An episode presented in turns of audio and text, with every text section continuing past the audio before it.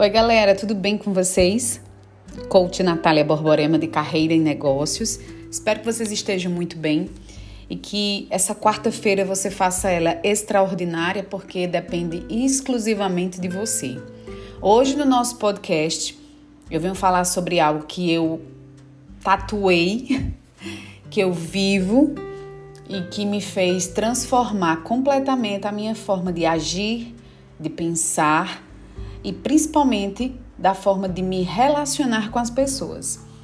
É o poder da resiliência na sua vida. Você tem noção do quanto essa habilidade e competência ao mesmo tempo, ela pode vir a te ajudar a potencializar você ser uma pessoa muito mais produtiva, você conseguindo cada vez mais exercer o seu papel, mas de uma forma mais controlada, de um controle mais emocional e que cada vez mais isso vai pleiteando e vai trazendo você para o seu eu principal, que é o seu autoconhecimento. Então, a, partir do momento que você se autoavalia, você é capaz de solucionar problemas de uma forma muito mais grandiosa, tendo mais produtividade, certo? E proatividade. Então, é esse poder da resiliência, por que é tão importante quanto?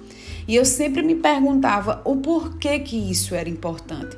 Porque a partir do momento que eu me relacionava com as pessoas e eu não tinha esse poder sobre passar pela, por algo, enfrentar algo, ter alguma dificuldade e eu não conseguisse tirar algo de bom dali, eu ficava pensando: quem sou eu? Será que eu sou forte o suficiente? Então, é, o poder da resiliência faz você cada vez mais enfrentar com bravura independentemente do grau de dificuldade, mas que você passe pelo momento difícil de uma forma muito mais fortificada, digamos assim, emocionalmente falando, e que você consiga transferir isso para o seu dia a dia.